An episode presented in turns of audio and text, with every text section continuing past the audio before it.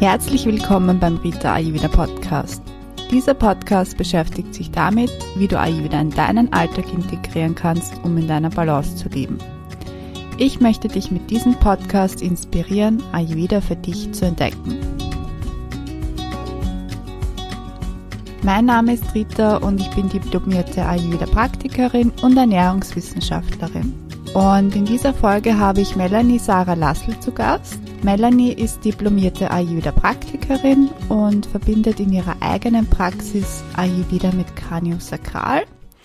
Außerdem ist sie Yogalehrerin und Melanie und ich sind gemeinsam im Team von Ayurveda, wo wir Ayurveda Retreats und Kuren anbieten. Und in diesem Podcast-Interview erzählt sie, wie sie persönlich zum Ayurveda gekommen ist, was das Besondere am ayurvedischen Wissen für sie ist und was sie als wertvoll aus dem Ayurveda für uns alle empfindet.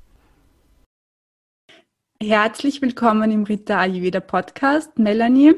Ich freue mich, dass du heute da bist und dir Zeit für dieses Gespräch nimmst. Würdest du dich zu Beginn vielleicht einmal kurz vorstellen, wer du bist, was du jetzt gerade machst und vielleicht auch, was du mit Ayurveda zu tun hast? Ja, sehr gerne. Rita, danke für die Einladung zum Podcast. Ich freue mich total, dass ich da was dazu beitragen darf. Äh, ja, mein Name ist Melanie Sarah Lassel. Ich komme aus Oberösterreich und habe eine Ayurveda-Praxis im siebten Bezirk in Wien. Ähm, ich wohne auch im siebten Bezirk in Wien und ja, es sind jetzt praktisch zwei kleine Praxen, die parallel laufen. Auch in Oberösterreich bin ich so einmal im Monat und betreue ein paar Klienten, aber hauptsächlich mein, meine Basis ist praktisch Wien. Ich bin seit circa vier Jahren mit Ayurveda beschäftigt und habe eigentlich ganz früh angefangen, mit naturheilkundlichem Wissen mich so auseinanderzusetzen, aufgrund dessen, dass meine Oma mir das auch irgendwo in die Wiege gelegt hat. Und es hat dann einfach einen Zeitpunkt in meinem Leben gegeben, das war so ein Wendepunkt, eigentlich schon, der schon relativ jung gekommen ist. Ich glaube, normalerweise kommt das erst 20 Jahre später. Und der hat mich im Endeffekt zum Ayurveda gebracht. Das macht mir sehr viel Spaß, das bringt mir sehr viel Lebensfreude und diese Lebensfreude gebe ich auch in meiner Praxis weiter. Und in meiner Praxis ist mein Schwerpunkt die ayurvedische Tagesroutine und die ayurvedische Massage, die ich mit Kraniosakralarbeit kombiniere. Und die Klienten kommen zu mir, weil sie ihr, ihren Tagesablauf, ihre Ernährung umstellen möchten, weil sie sich über die Massagen Entspannung holen, Regeneration holen, auch auf eine gewisse Weise etwas aufarbeiten, ob es jetzt körperliche Themen sind oder auch mentale Themen, Stressthemen. Das sind so die, jetzt einmal ganz im Groben im Überblick gesagt. Und magst du vielleicht erzählen, wie du wirklich zum Ayurveda gekommen bist? Also war das etwas Gesundheitliches von dir oder ich finde das immer sehr, sehr interessant, wie die Leute dann eigentlich zum Ayurveda finden? Ja, also der, der Weg zum Ayurveda, der, äh, der war tatsächlich ein Weg, der eher äh, ja, in einer eher schwierigen Lebensphase. Ich habe ja gesagt, also ich habe mich schon recht früh begonnen, mit Naturheilkunde auseinanderzusetzen, weil ich irgendwo davon überzeugt war, dass wenn wir gesund sind oder wenn ich gesund bin, ähm, dann bin ich leistungsfähig, dann kann ich arbeiten und dann kann ich mir ein schönes Leben machen. Und jetzt habe ich eigentlich immer schon einen recht präventiven Ansatz gehabt. Ich habe ganz früh mit 16, glaube ich, mal einen Vortrag über neue Medizin gehört da ist eben auch so dieses Körper-, Geist- und Seelenprinzip beschrieben worden. Das war mir sofort klar. Also es war mir sofort total vertraut.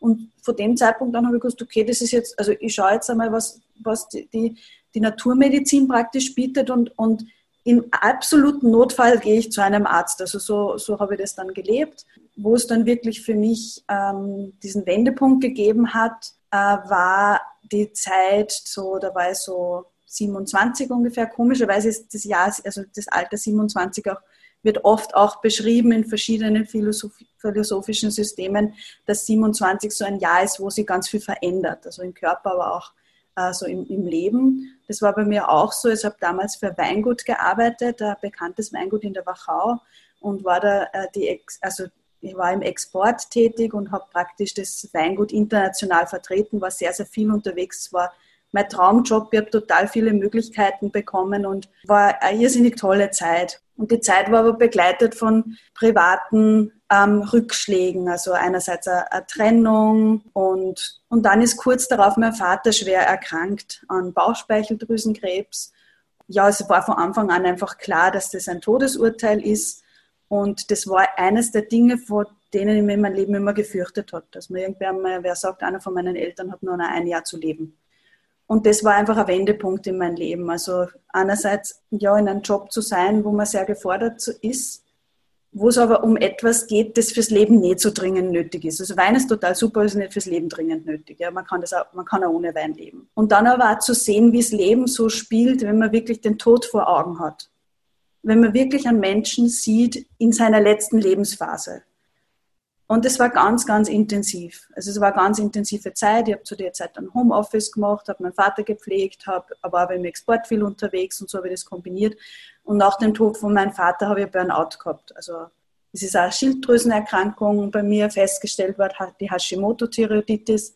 Und das ist halt alles so zusammengekommen. Und jedenfalls war, dann, war dann sieben Monate im Krankenstand und ähm, auch da ist wieder ein Todesfall dazugekommen. Es war ganz viel Tod und Trauer und ganz viel Schwere und Verzweiflung. Und, aber ich habe trotzdem immer nur versucht, mich gesund zu erhalten. Ich war viel Reiten, ich war viel Laufen, immer die Bewegung war mir extrem wichtig. Aber ich habe zu dem Zeitpunkt da so viele Unverträglichkeiten gehabt, dass ich mich kaum habe nähren können. Also es hat kaum was gegeben, wo ich wirklich dann Kraft schöpfen habe können.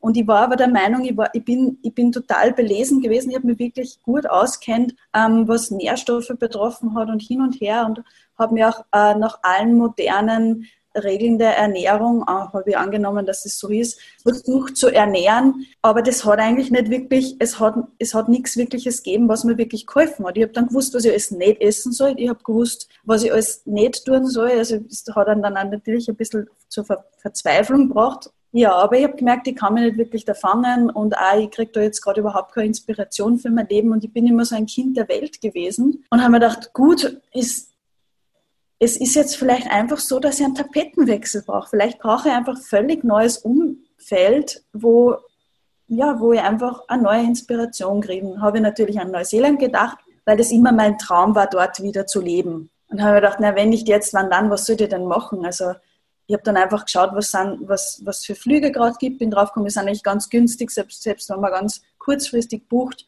und bin dann immer im Krankenstand. Also danke an meinen Chef, der hat mir das verziehen, ähm, in meinen Krankenstand nach Neuseeland geflogen. also ich bin da drei Wochen hingeflogen, weil ich mir gedacht habe, bevor ich da wieder für länger hingehe, muss ich wissen, ob es so, ob es noch so ist, wie es einmal war. Ja, und dann bin ich eben dort gewesen, bin wieder zurückgekommen, habe mir drei Monate Zeit genommen, um alles abzuschließen und habe gesagt, ich gehe jetzt wieder nach Neuseeland für zwischen ein halbes Jahr und für immer. Ich mache einen Umweg über Indonesien, weil in Indonesien möchte ich gerne ähm, meine Familie besuchen. Mein Onkel hat eine Indonesierin geheiratet und da wollte ich schon immer mal hin. Ja, habe mir gedacht, das ist eh wurscht, ich weiß eh nicht, wie es weitergeht im Leben. Ich kann ja noch drei Wochen nach Indonesien fliegen, das ist eh. Ja, und das war irgendwo, das, das war, war eine gute Entscheidung. Ich bin dann zwei Wochen in Jakarta und auf Java gewesen und bin dann noch nach Bali weitergeflogen. Von Bali habe ich nichts gewusst, aber ich dachte, ja, da ist angeblich schön. Und dann ist aus dem acht Tagen Bali, ist ein halbes Jahr Bali geworden. Ich bin nie wieder nach Neuseeland dann weitergeflogen. Ähm, habe mich dort ganz intensiv eben mit Yoga beschäftigt, auch mit der Yoga-Philosophie. Das war im Endeffekt das, was man dann so einen Leitfaden gegeben hat und man ein bisschen was erklärt hat, wie, ja, wie ich bisher gelebt habe. Und, und ähm, und das war für mich ganz, ganz wichtig. Jedenfalls ist da auch Ayurveda vorgekommen, weil Yoga und Ayurveda sind ja so Schwesterwissenschaften. Und Ayurveda, eigentlich habe ich nur über die Tagesroutine Bescheid. Mein indischer Lehrer, der war nämlich so, der hat mir nur so einzelne Tranchen praktisch geben, was ich, was ich praktisch verarbeiten habe können. Also da hat mir noch nicht einen riesen Schmödker hingelegt, habe gesagt, so jetzt lernst du Ayurveda, sondern da hat man nur gesagt, hat mir nur erklärt, was Vata, Pitta, Kapha ist und hat mir erklärt über die, ähm, über die äh, Phasen über den Tagesverlauf von Vata, Pitta, Kapha und wann ich essen soll und wann ich nicht essen soll, so ungefähr. Und recht viel mehr hat man der eigentlich gar nicht gesagt, aber ich habe das irgendwie gut aufnehmen können, weil es ja auch nicht so viel war und habe mir daran gehalten und bin dann drauf gekommen, okay, ja, das ist irgendwie spannend und ich wollte mehr wissen und der hat aber irgendwie nicht mit der Sprache rausgerückt. Da habe ich gedacht, naja, was machen wir? Und dann wollte er mehr über Musik lernen, weil die Musik oder der, der Gesang mir damals auch sehr, sehr ja, sehr wichtig war, weil, weil ich durch Singen einfach viel von meiner Trauer verarbeite. Ich dachte, ja, ich möchte irgendwie mehr singen. Ich möchte, also singen, die Stimme ist ja so der, der Zugang zur Seele. Und dann bin ich eben mit der indischen Musik in Kontakt gekommen und habe beschlossen, okay, es gibt eine Yoga-Richtung, die heißt Nada-Yoga, die beschäftigt sich eben mit Klang und Musik und mit den Mantren und habe mir gedacht, okay, gut, das mache ich jetzt, ich fliege nach Indien. Ja, dann bin ich nach Indien. bin nach Indien und habe dort eben eine Nada-Yoga, eine Nada-Yoga-Lehrerausbildung gemacht und da ist noch mehr Ayurveda vorgekommen. Ja, da habe ich dann schon ein bisschen mehr gewusst. Auch, ah, das ist spannend. Und dann bin ich auch, also bin eben nach dem Yoga-Teacher-Training, ich bin nachher nur zwei Monate in Rishikesh geblieben, die anderen sind alle schon abgereist und bin dort geblieben und habe mir Bücher gekauft und habe das alles ausprobiert. Also weil es ja natürlich praktisch war vor Ort. Ich habe erstens mal auch Leute fragen können, die sie auskannt haben habe verschiedenste Lehrer gehabt und habe mich da einfach damit angefangen zu beschäftigen. Und dann ist mir extrem viel klar geworden und auch wie oft, dass ich auf dem Holzweg unterwegs war. Und ich um Gottes Willen, wenn du das machst, ist ja komplett klar, dass das nicht funktionieren kann. Aber mit der, also so aus unserer westlich-rationalen Perspektive, wo auch alles irgendwie so ein bisschen gleich, also wahrscheinlich ist eh gar nicht so gleich, aber zumindest die Literatur, die man als normal normaler Mensch bekommt, die, die ist einmal für alle gültig. Ja? Oder es muss immer alles für alle gültig sein, aber das ist ganz einfach nicht. Das ist mir dann klar geworden. Genau, und dann habe ich eben weitergemacht und habe meinen Lehrer gefragt, der hat auch einen Burnout gehabt. Einmal, der war Arzt, der war, glaube ich, Chirurg. Und jedenfalls hat er, er sich so wiederholt und ich hab ihn dann noch einmal aufgesucht, den Dr. Shivasu, ja, dem ich ganz viel zu verdanken habe, ein wundervoller Mensch. Und den habe ich dann mal aufgesucht und gesagt, Shivasuji, wie ist es? Was soll ich denn machen? Irgendwie komme ich da nicht recht raus, ich mache so viel, aber ich habe das Gefühl, irgendwie kriege ich noch keinen Boden unter den Füßen. Äh, ja, er hat dann gesagt, ja, alles, was du jetzt zu tun hast, ist dich zu erden. Alles, was du zu tun hast, ist dich zu erden und zu schauen, äh, was dir irgendwie, was da wieder Sicherheit gibt. Egal, ob das Menschen sind oder Beziehungen oder dein Job oder deine Lebensumstände, richte jetzt alles konsequent danach aus. Und ja, mach mit Ayurveda weiter, weil das hat Zukunft, so wie sich Yoga in der Welt verbreitet hat, so wird sich auch Ayurveda in der Welt verbreiten.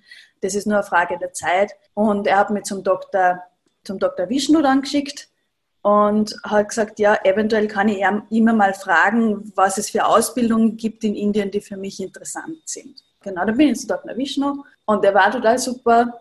Der hat mir halt dann angeboten, wenn ich will, kann ich bei ihm lernen. Das wollte ich dann auch, bin nach Sri Lanka, weil ich habe wieder Visum gebraucht. Ja, und dann war ich in Sri Lanka und da hat mir ganz ein komisches Gefühl ereilt. Ich habe mir irgendwie gedacht, irgendwas stimmt nicht, irgendwas stimmt nicht. Irgend so eine Vorahnung gehabt, aber ich habe es nicht zuordnen können. Habe dann entschieden, ich gehe in ein, ein buddhistisches Zentrum, wo ich nur meditieren kann. Ich habe gesagt, ich brauche jetzt irgendwie Ruhe, das macht mir alles nervös da. Ähm, und habe dort meditiert, sieben Tage lang, also fast nur meditiert und hat ja, und in, in Stille verbracht. Also es war ganz, ganz besondere Erfahrung. Und dann am siebten Abend habe ich gedacht, ich kann nicht mehr nach Delhi zurück, da stimmt irgendwas nicht. Also es war so ein Gefühl, dass da irgendwas Schlimmes passiert, wenn ich nach Delhi zurückgehe. Ich dachte, was wird denn passieren? Und dann am nächsten Tag wollte ich mein Visum beantragen. Ja, und es hat nichts funktioniert denke mal, was ist los? Warum geht das alles jetzt nicht? Ich habe jetzt geplant, ich gehe dann nach Indien und ich studiere dort Ayurveda und das ist alles super und jetzt funktioniert das schon wieder nicht. Ich bin nur, nur dazu so ein Mensch, ich möchte gern das machen, was ich mir vornehme. Wenn ich das nicht mache, dann fühle ich mich irgendwie schlecht. Und das Leben hat mir aber da echt gezeigt, das spürt's nicht. Du kannst nicht alles planen. Das geht nicht. Und dann hat der, der Mönch zu mir gesagt, na, warum willst du überhaupt nach Indien? Ich sage, ja, eigentlich weiß ich es gar nicht. Dann hat er gesagt, vielleicht sollte das nach Österreich. Und das wollte ich nicht hören. Weil ich ich komme mit der westlichen, mit der westlichen Gesellschaft komme ich nicht mehr klar. Ich bin da jetzt in so einem meditativen Zustand und mit Yoga und Ayurveda und das ist alles so heilig und halb erleuchtet, ich bin auf so einem guten Weg, ich kann nicht mehr nach Europa. das ist alles zu stressig. Ja. Und dann bin ich aber draufgekommen, bin ich nur mal meditieren gegangen, bin draufgekommen, okay, ich muss sofort nach Hause, ich muss jetzt meine Großmutter sehen. Und zwar so schnell wie möglich. Ich spiele da gerade mit dem Feuer. Und also ohne sie da irgendwie zu verständigen, habe ich im Gedanken gesagt, Oma, bitte, bitte gar schon Wort auf mich. Dann bin ich runter zum Mönch und gesagt, ich fahre nach dem Mittagessen. Ja, wie du fährst jetzt? Ja, ich fahre jetzt, ich muss meine Oma sehen.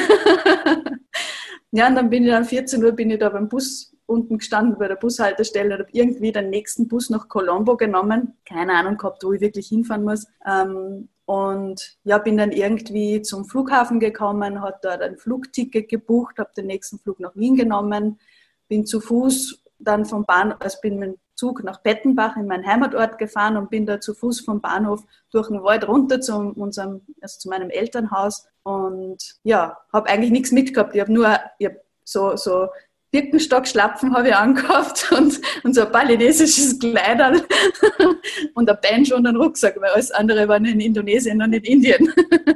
Ich habe ja geglaubt, ich wohne dort. da komme ich eh wieder hin. Aber nein, ich bin im Bettenbach gewesen, so bin ich angekommen und bin halt da so runtergegangen. Gott sei Dank war es schön, also das Wetter war warm, weil sonst weiß ich nicht, was ich gemacht hätte. Ja, und dann bin ich nach Hause und die Oma hat vor dem Haus auf mich gewartet. Also die ist da gesessen und hat wirklich auf die Ausfahrt ausgerichtet, hat, ist die gesessen und wartet. Und hat dann gesagt, Melanie, jetzt bist du da, ich habe den ganzen Tag auf die... Ja, und das war natürlich ganz schön und emotional und sie ist dann zwei Tage später gestorben. Und das hat aber keiner vorausgesehen. Also sie war nicht irgendwie bettlägerig oder gar nichts, aber sie war einfach bereit. Ihre Freundinnen haben gesagt, sie hat einfach auf mich gewartet. Und da habe ich gewusst, da habe ich irgendwie gewusst, das Herz sagt das Richtige. Ich habe mir gedacht, was mache ich auf der Reise? Was soll da jemals dabei rauskommen? Aber ich habe immer auf mein Herz gehört. Ich habe immer auf mein Herz gehört, so wirr es war und so verrückt es war, ich habe immer auf mein Herz gehört. Ja, und so bin ich dann eben wieder in Österreich gewesen und habe dann beschlossen, dass ich in Österreich an der Europäischen Akademie für Ayurveda äh, die Ausbildung zur Ayurveda-Praktikerin mache, weil ich einfach fest davon überzeugt war, dass das ganz, ganz ein wertvolles Wissen ist für mich. Also das Wertvollste war, glaube ich, das Verständnis über die drei Bioenergien, Vata, Pitta, Kapha, weil da habe ich mich erst angefangen, selbst zu erkennen das war wirklich das Interessante dabei. Und das, das Schöne war einfach die Zeit zu haben, das zu spüren, weil das so ein Zeitgeschenk kriegt man nicht so oft. Also dass man wirklich monatelang Zeit hat, irgendwo zu sein und das wirklich zu, zu, zu sich zu erarbeiten und zu verstehen, zu lernen. Das ist eben das Schöne. Und das kann aber halt natürlich nicht jeder und darum hoffe ich, dass ich irgendwo einen Beitrag dazu leisten kann, dass ich es Menschen einfacher mache. Weil ich kenne sehr wohl die eine Seite, von einem gestressten Alltag, von einem 20-Stunden-Tag, wo man um halb vier in der Früh aufsteht und äh, zum Flughafen fährt ähm, und um zwölf oder ein Uhr nachts in, ins Bett kommt, und, also ins Hotel kommt und dann im, in die nächste Stadt reist. Und selbst da habe ich schon angefangen, warm zu frühstücken. Ich habe mir da immer das Glasel angefüllt mit Porridge und habe es irgendwie durch ein Security durch durchgemogelt und habe halt immer im, im, Flugzeug dann mein, warm, mein warmen Porridge gegessen. Also darum war mir schon einiges bekannt. Also ich war nicht so ganz, ganz frisch gefangen. Aber eben das Verständnis dann, also das Dinge selbst erkennen zu können, einordnen zu können und auf der Basis dann selektieren zu können, was ist jetzt für mich richtig, was passt jetzt für mich. Aber auch, wenn ich jetzt einmal was falsch mache, also weil das ist ja auch okay. Also dass ich ich muss ja nicht immer alles super duper 100% richtig machen, aber dass ich mir da auch im vollen Bewusstsein bin, okay, das ist jetzt einmal so. Ich brauche jetzt den Kaffee und den Schoko Brownie. Den brauche ich jetzt irgendwie. Aber auch ja. zu verstehen, okay, und zu spüren, okay, was macht das jetzt mit mir? Also wie, wie fühle ich mich? Hat mir das jetzt gut getan und in welcher Situation tut es mir gut und wo ist dann vielleicht zu viel? Dass man mit dem Wissen des Ayurvedas einfach sich selber besser verstehen und kennenlernt und einfach schaut, was man jetzt gerade braucht. Ja. Du hast gerade vorher erzählt oder zu Beginn erzählt, dass du ja auch, so wie ich, Ayurveda-Praktikerin bist und dass du auch eine eigene Praxis hast. Und du hast ja auch schon kurz erzählt, mit was die Leute da zu dir kommen. Aber vielleicht kannst du auch noch einmal so kurz das umreißen und auch, was du so als Hauptprobleme oder Ursachen siehst, mit denen die Leute zum Ayurveda kommen oder auch zu dir spezifisch noch einmal kommen. Ja, also ich glaube, viel liegt halt einfach dem zugrunde, dass wir sehr nach außen orientiert sind und dass wir manches einfache Großmutterwissen nicht so ganz gern anwenden, weil es unseren modernen Tagesrhythmus vielleicht nicht ganz so gelegen kommt. Also zum Beispiel vor 10 Uhr am Abend ins Bett gehen. Da gibt es Forschungen dazu, dass wenn man seinen Cortisolspiegel äh, in den Griff bekommen will, also sprich, der Cortisol ist das Stresshormon, also wenn man, wenn man da, da das ins Gleichgewicht bringen will, dann ist es unumgänglich, eine Schlafroutine zu haben. Und die Schlafroutine nicht zwischen 1 und 5 Uhr oder zwischen 1 und 11 Uhr, in, also 1 Uhr in der Früh bis 11 Uhr am Vormittag, sondern dass man vor 10 Uhr ins Bett geht. Und das hat Oma auch schon immer gesagt, der, der Vor Mitternachtsschlaf ist der wichtigste. Die ist immer zwischen 9 und 10 ins Bett gegangen. Ähm, ja, das ist vielleicht einfacher, als wenn man jetzt in Wien wohnt und einfach auch einen, einen, einen stressigen Job hat oder sehr, sehr viel netzwerkt und eingeladen ist und, und Veranstaltungen zu besuchen hat. Ähm, da kommt man vielleicht spät heim und ist dann auch noch nicht so bereit zum Schlafen gehen. Aber einfach so das, das, das zu wissen, dass, dass es einfach eine gewisse Routine am Tag einfach hilfreich ist. Das warme Essen und also das ist halt was wir im Ayurveda das Vata-Dosha nennen. Also Vata ist das äh, Bewegungsprinzip, das Prinzip, das auch unser Nervensystem reguliert. Das ist bei ganz vielen Menschen, das ist ganz egal, ob die jetzt so, äh, wie die jetzt von ihrer Grundkonstitution beschaffen sind. Also dieses Vata, das ist, das ist so die, die Königsdisziplin, das auch im Balance zu halten, weil das irrsinnig schnell irritiert wird. Vata ist subtil und fein und schnell und das kommt schnell aus der Balance. Das Gute ist aber, man kann viel machen, dass es in Balance kommt. Also man, man spürt einen sehr unmittelbaren Effekt. Also angenommen, man macht eine Öl oder man bekommt eine Ölmassage, das ist sehr gut, um das in, in, ähm, in Balance zu bringen, dann spürt man unmittelbar danach, dass man sich einfach geerdeter fühlt, dass man sich besser fühlt, dass man irgendwie beruhigt ist, Genau, das ist irgendwo auch das Schöne daran und das ist auch oft sehr verwöhnend. Also so ein Milchreis oder so, dass das Water nährt, also das ist ja eigentlich was total Feines, das ist immer die gute Nachricht. Aber das Hauptübel ist halt, finde ich, ähm, auch gerade bei uns Frauen, dass wir uns halt auch versuchen, in irgendein Korsett zu zwängen, also auch von unserem Aussehen her und von unserer Statur her, von unserer Figur her, dass wir uns halt sehr danach orientieren, was halt so das gängige Bild ist, dass wir irgendwie immer schlank sein wollen oder so oder so. Aber es braucht manchmal auch die Zeit der Weichheit. Also manchmal ist es auch nicht umsonst so, dass wir ein paar Kilo mehr haben, weil oft brauchen wir das auch einfach als Schutz. Also das soll jetzt nicht heißen, wir sollen alle übergewichtig sein oder dass das jetzt kein Problem ist. Das ist schon ein Problem. Aber jeder hat also sein eigenes Geschenk mitgekriegt. Und da geht es eigentlich viel mehr darum zu sehen, wie geht es mir und wie fühle ich mich in meinem Körper, als wie dass ich versuche, einem Ideal zu entsprechen. Also ich finde, das ist bei Frauen eine große Fehlerquelle, weil wir dann einfach einen sehr erhöhenden Lebensstil uns aneignen. Also wir trinken einen Kaffee, dass wir keinen Hunger haben oder so. Also da gibt es ja alle möglichen Schmähs, dass man irgendwie schlank bleibt. Also das, das ist, finde ich, bei Frauen ein großes Thema.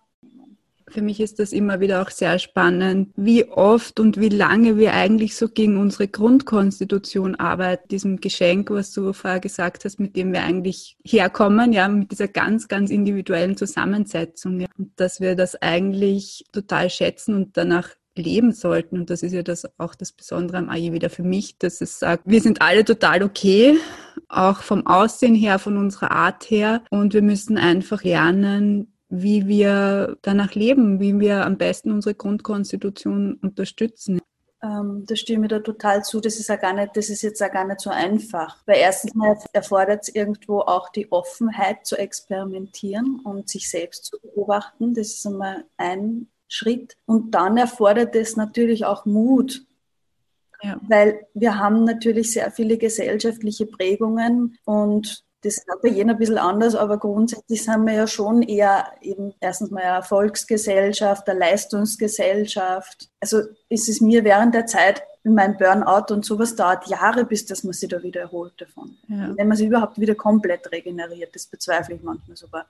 Aber von, von den westlichen Menschen, darum hat es mir in Asien so gut getan. Weil in Indien haben alle gesagt, gesagt meine, die kennen Burnout auch nicht wirklich, die, die verstehen, denken, also, warum können das ausbrennen sein? Ich hatte ja alles, gell?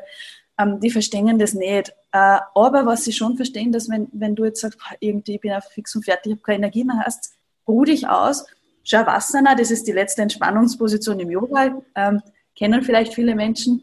Ähm, die sagen einfach, you don't need anything, just, just be here, just relax and just need, you just need Shavasana. Okay, danke. Ja, oder wenn du, wenn du die mal irgendwo ausweinst, das ist mir einmal passiert, ich war so überwältigt an einem Tag, dass ich auf einmal so richtig in Tränen ausgebrochen bin, mitten auf der Straße. Und dann ist so, so, so ein Yogi aus einem Steinhüttel rausgekommen und sieht, dass ich da weine und dass ich mir da gerade so einer Hausmauer anlehne und sagt, oh, come in, come in, my house is your house. Der hat mich hingesetzt zu seinem Feuerplatz hat mich da weinen lassen, der hat nicht gefragt, warum. Ist es okay? Stimmt es eigentlich? Der hat nicht irgendwie als gewertet oder versucht, das jetzt zu, selbst zu verstehen oder zu hinterfragen oder so. Er hat einfach gesehen, ich brauche jetzt irgendwo Schutz. Ich brauche jetzt einfach irgendjemanden, der einfach nur da ist und der mir einfach, der mir einfach beruhigt und der einfach keine Fragen stellt in Wirklichkeit. Dann hat er halt so so Farben angerührt und hat so Blessings auf, mein, mein, auf meiner Stirn gemacht und dann hat er, ja, dann hat er Milch, ein Chai gekocht und dann hat er mir seine Kühe gezeigt und so. Und da ist mir irgendwie, und, und wenn man an, wenn einen westlichen, also wenn ich die westlichen Leute getroffen habe in Rishikesh, und, ich, und man so geredet hat und so übers Leben geredet hat und was man halt so mitgemacht hat, also, nein, du musst das machen, das machen, das machen, das machen, das machen. Dann kriegst du immer eine Riesenliste, was du jetzt zu tun hast und in Wirklichkeit brauchst du aber einfach gar, gar nichts. Das ist irgendwo, unser westlicher Verstand versucht immer extrem viele Lösungen zu finden. Aber dass die Lösung einfach einmal in der Stille liegen kann und an einem reduzieren oder einfach auch einmal, einfach einmal die Dinge so sein zu lassen, wie sie sind. Dieses mit der Stille, also das erlebe ich auch und das kenne ich auch bei, an mir persönlich, dass das, wenn wir Stille haben, das ist so ungewohnt für uns und es ist auch oft so schwierig auszuhalten. Also ich finde es jetzt total spannend. Also wir nehmen das ja gerade auf, wie wir im Lockdown sind, im zweiten Lockdown wegen Corona. Und das war früher, ich habe mich immer gefragt, wie muss das sein, wenn man keine Autos zum Beispiel hört. Mhm. Also ich habe ein paar so Stellen bald draußen, wo das geht, aber man muss wirklich weit gehen. Und jetzt finde ich das so spannend, dass du wirklich fast gar nichts hörst und wie anders das ist. Und einerseits ist es schon auch beängstigend. Also ich glaube, man muss sich auch, vor allem wenn man immer so in diesem Tun, Tun, Tun ist, da langsam herantast. Aber man lernt einfach so viel mehr über sich selber und es kommen immer mehr Dinge aus dem Inneren heraus, die uns einfach dann sagen, was zu tun ist. Das ist auch dieses, dieses Herz, dieses Buddhi, was wir ja auch im Ayurveda kennen, so dieser innere Weise, der es eigentlich eh schon weiß, ja. Nur wir übertünchen unseren Buddhi immer wieder mit unseren ganzen äußeren Verpflichtungen und das muss ich machen, obwohl ich eigentlich von Natur aus weiß, dass mir das nicht gut tut. Da, da bietet der Ayurveda, glaube ich, einfach sehr viel an, dass wir zu dem wieder zurückkommen. Ja, wie gesagt, es ist ja, es hat nicht jeder die Möglichkeit und das Zeitgeschenk, das ich gehabt habe, dass ich da ein Jahr einfach abdüse irgendwo in die Welt raus. Aber ich glaube schon fest dran, dass jeder auch irgendwo sein Leben in die Hand nehmen kann. Und ich glaube, das ist ganz egal, ob arm oder reich oder, oder welche Möglichkeiten ähm, das man hat. Also ich komme auch nicht aus einer reichen Familie, komme aus einer ganz normalen Familie. Also ich habe jetzt nicht irgendwie ich habe mir das alles auch selbst erarbeitet, was ich dann, dann gehabt habe, um, um diese Reise zu machen, diese Zeit zu verbringen. Aber ich glaube, wir unterschätzen auch oft, wir unterschätzen oft auch die Energie vom Geld, weil ich glaube schon, dass wenn man das, wenn man manchmal Geld einsetzt, um etwas zu tun, dass es einem ganz viel Kraft gibt. Das Geld ist ja eigentlich nur Zahl auf unserem Konto. Äh, aber wenn ich etwas tue, ähm, wo ich jetzt das Gefühl habe, das ist richtig für mich. Und wenn es nur eine einzelne Massage ist, also auch wenn jede Massagen sind ja nicht die günstigsten Massagen der Welt, aber es fällt mir immer wieder auf, also Massagen haben wir ja während der Zeit in Asien begleitet, die war jede Woche massieren, jede Woche. Also ich bin immer, das war für mich mein, das war, war ganz, ganz ein wesentlicher Teil von, von meiner Regeneration und auch bei sehr besonderen Massagen, die mich einfach auch wirklich spirituell und, und in meinem Leben einfach weiter, spirituell und mental weitergebracht haben. Also man, man, hat, äh, man kann da verschiedenstes nutzen. Das sehe ich auch immer wieder so, dieses in sich investieren, dass das einen, einen großen mhm. Unterschied einfach macht. Du hast es jetzt eh schon angesprochen, das Thema Massage. Vielleicht wollen wir da einfach ein bisschen weitermachen. Wir sind beide auch Praktikerinnen. Wir machen beide Manualtherapie, also ayurvedische Massagen und sonstige Anwendungen. Ähm, ja, vielleicht magst du auch kurz mal erzählen oder sagen, was für dich das Besondere an der ayurvedischen Körpertherapie ist, also das Besondere an ayurvedischen Massagen. Ja, also wie gesagt, ich habe ja viele Massagen in Asien ausprobiert und in Anspruch genommen. Ich war eine Zeit lang in Thailand und in Indonesien und auf Bali. Also da gibt es ja überall eigene Massagestile. Also die haben alle, die, es gibt die balinesische Massage und die Thai-Massage und Massage auf Thai. Also es ist alles irgendwie ähnlich, aber auch anders.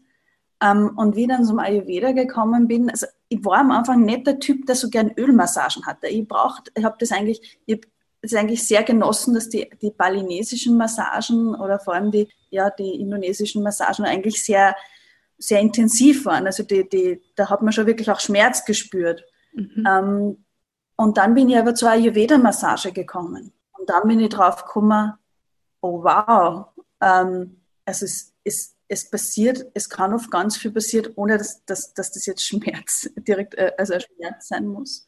Ayurveda arbeitet eben mit viel Öl, das war überhaupt nicht gewöhnt, also das habe ich am Anfang gar nicht so, so recht verstanden, warum das nötig ist.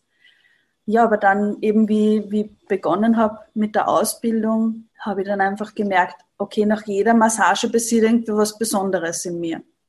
Also sei es, dass, ähm, dass eine einfache Fußmassage einfach meine, meine Menstruation wieder zurückgebracht hat. Die war in sowas wie einen vorzeitigen Wechsel fast, also durch diese Stress, andauernde Stresssituation. Ähm, ich habe sechs Jahre keine Menstruation gehabt. Eine einfache Fußmassage hat meine Menstruation wieder angekurbelt. Und das war aber wirklich unmittelbar spürbar. Also das, das Öl in Kombination mit der, der Auswahl der Massage ganz viel ausmacht. Und es war einfach bei jeder Ayurveda-Massage, das war, war auf körperlicher Ebene spürbar, aber es hat sich auch im Mental so viel getan.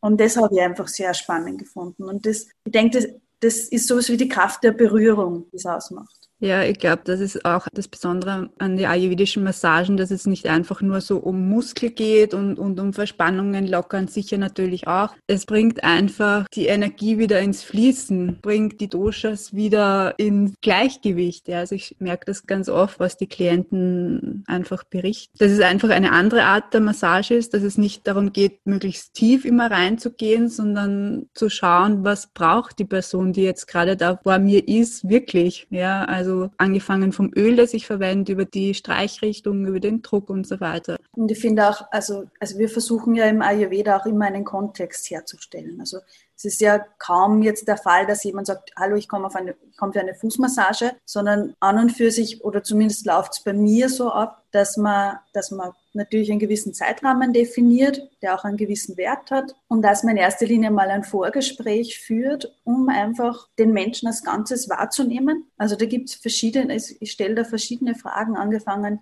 ähm, ganz normal von, von, vom Körper, wie es Körpergefühl ist, wie die Temper Temperaturempfinden ist, wie es wir fragen natürlich immer wieder immer die Verdauung ab, äh, wie ist der Schlaf, ähm, was gibt es ansonsten für Anliegen? Und, und alleine über das Gespräch wird schon sehr viel spürbar und klar, was, was, was ist da gerade, was ist da gerade Thema, welche Bioenergie Vata, Pitta, Kapha herrscht gerade vor, welche braucht vielleicht Beruhigung, genau, oder gibt es da irgendwelche Verschlackungszustände, Armerzustände, und ja, und dann merkt der Mensch auch, dass er, man merkt selbst einfach, dass man wahrgenommen wird. Und es baut sich auch automatisch eine, eine therapeutische Beziehung auf. Und ja, und in der Massage, in der Massage ist einfach, einfach irgendwo der Fokus auch, also einfach ein gewisser Fokus wichtig. Und es ist oft ganz schön zu sehen, was, was ja. dann auch für Rückmeldungen kommen. Also einmal hat ein Klient zu mir gesagt, das ist nicht nur so ein technischer Ablauf. Ich habe das Gefühl, du nimmst mich wahr. Und das, ich bin sehr angetan. Und das ist ganz eine wunderschöne Rückmeldung gewesen, weil ich glaube, das ist das, was ayurvedische Massage ausmacht. Ähm, magst du vielleicht auch kurz so ein paar Impulse geben, was man in Bezug auf Massage mhm. derzeit auch so zu Hause machen kann, dass man den Leuten ein bisschen was mitgeben können, was können sie jetzt zu Hause ausprobieren, dass sie mal so ein bisschen reinfühlen können? Ja, ich glaube, das ist auch etwas ganz Wertvolles, so diese Kunst der Selbstmassage zu nutzen. Einerseits kann man ganz einfach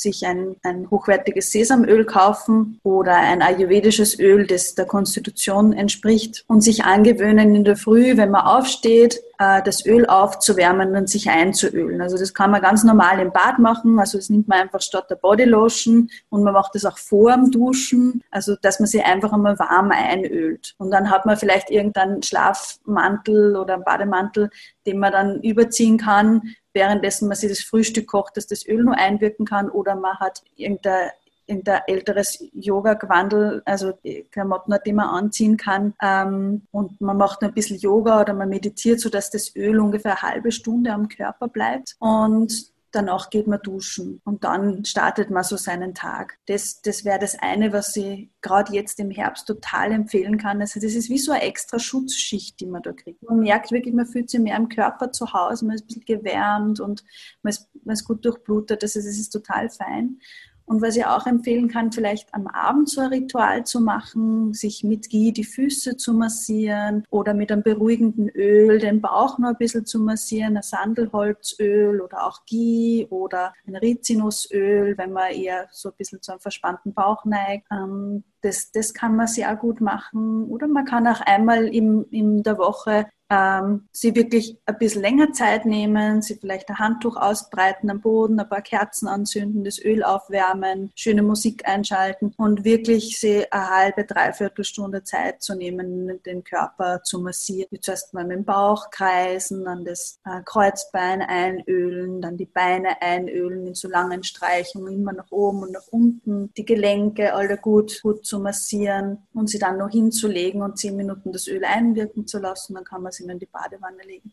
Also das ist was, was man ganz einfach zu Hause machen kann. Es braucht dann natürlich ein bisschen Zeit und ähm, ja, und ist ganz wertvoll. Und idealerweise gönnt man sich einmal oder gesteht man sich zu, einmal, in der, einmal im Monat zur Ayurveda-Massage zu gehen. Das wäre so ein genereller monatlicher Check-up sozusagen. Wenn es natürlich ein konkretes Anliegen gibt, dann, dann kann man auch mit einem, einem kürzeren Intervall arbeiten, dass man wirklich an etwas konkret. Aber so, so für die gener fürs generelle Wohlbefinden reicht einmal. Ja, also ich finde das auch total wichtig, dass man sich für das auch wirklich Zeit nimmt, weil man auch durch die Massage seinen Körper viel besser kennenlernt und man lernt zu spüren, was im Körper auch gerade los ist. Und meine Ausbildner haben ja immer gesagt, ja, jede Massage ist nicht Wellness, wirklich eine Investition in Gesundheit und das sagen ja auch die ayurvedischen Schriften. Das ist wirklich eine Investition, die man, glaube ich, ja, die sich auszahlt einfach. Ja, na, da kann ich da nur beipflichten. Also kann ich total bestätigen. Also ich habe es immer so gespürt, dass wenn ich, wenn ich zu einer Ayurveda-Massage gegangen bin, dass ich auch zwei, drei, vier Wochen lang ähm, den Effekt davon spüre, beziehungsweise oft erst nach zwei Monaten oder drei Monaten, Monaten im Rückblick eigentlich merke, was die Massage wirklich bewirkt hat, weil, weil es wirklich sehr tiefgehend ist. Und ja, das kann ich total bestätigen.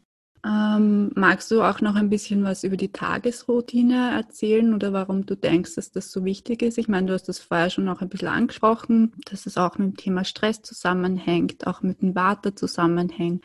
Ja, genau. Danke für diese Frage. Also die Tagesroutine ist ein, ein Steckenpferd, würde ich sagen. Also das ist total wichtig. Also man muss immer ein bisschen unterscheiden. Also die Tagesroutine betrifft unseren Alltag, wie es auch schon sagt. Und dann gibt es so, so Zeiten im Jahr, wo, ich so, wo man eventuell eine kleine Kur macht. Kann man entweder zu Hause ambulant machen, man lässt sich von einem Ayurveda-Praktiker begleiten oder man macht wirklich eine, stationäre Kur und sich ein, zwei Wochen Ayurveda-Aufenthalt. Und die Tagesroutine ist natürlich das Um und Auf, weil alles, was man natürlich regelmäßig in unseren Alltag integrieren, beginnt uns natürlich Spaß zu machen. Ähm, wir gewöhnen uns dran und das ist was, was uns wirklich regelmäßig bleibt. Darum finde ich es auch fast wichtiger, zuerst die Tagesroutine einmal beginnen, sich da damit zu beschäftigen, bevor man jetzt wirklich eine große Kur macht oder so. Weil wenn man eine große Kur macht, dann, dann sollte man da nicht zu kalt reinstarten sondern wenn man vorher schon weiß, äh, worum es geht und schon Dinge in den Alltag integriert hat, dann ist es die Vorbereitung für eine Kur. Also da finde ich, die, die Tagesroutine ist das Um und Auf. Oft passiert es dann so, ah ja, jetzt tue ich halt so ein bisschen dahin, weil in drei Wochen mache ich eh die Kur.